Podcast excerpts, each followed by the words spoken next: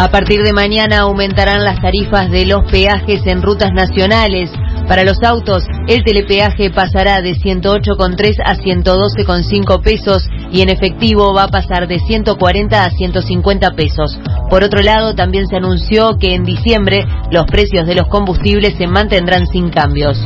Barbados se despidió del mandato de la reina Isabel II y se convirtió oficialmente en una república. La isla, conocida por sus playas paradisíacas y su ron, tiene ahora como jefa de Estado a Sandra Mason.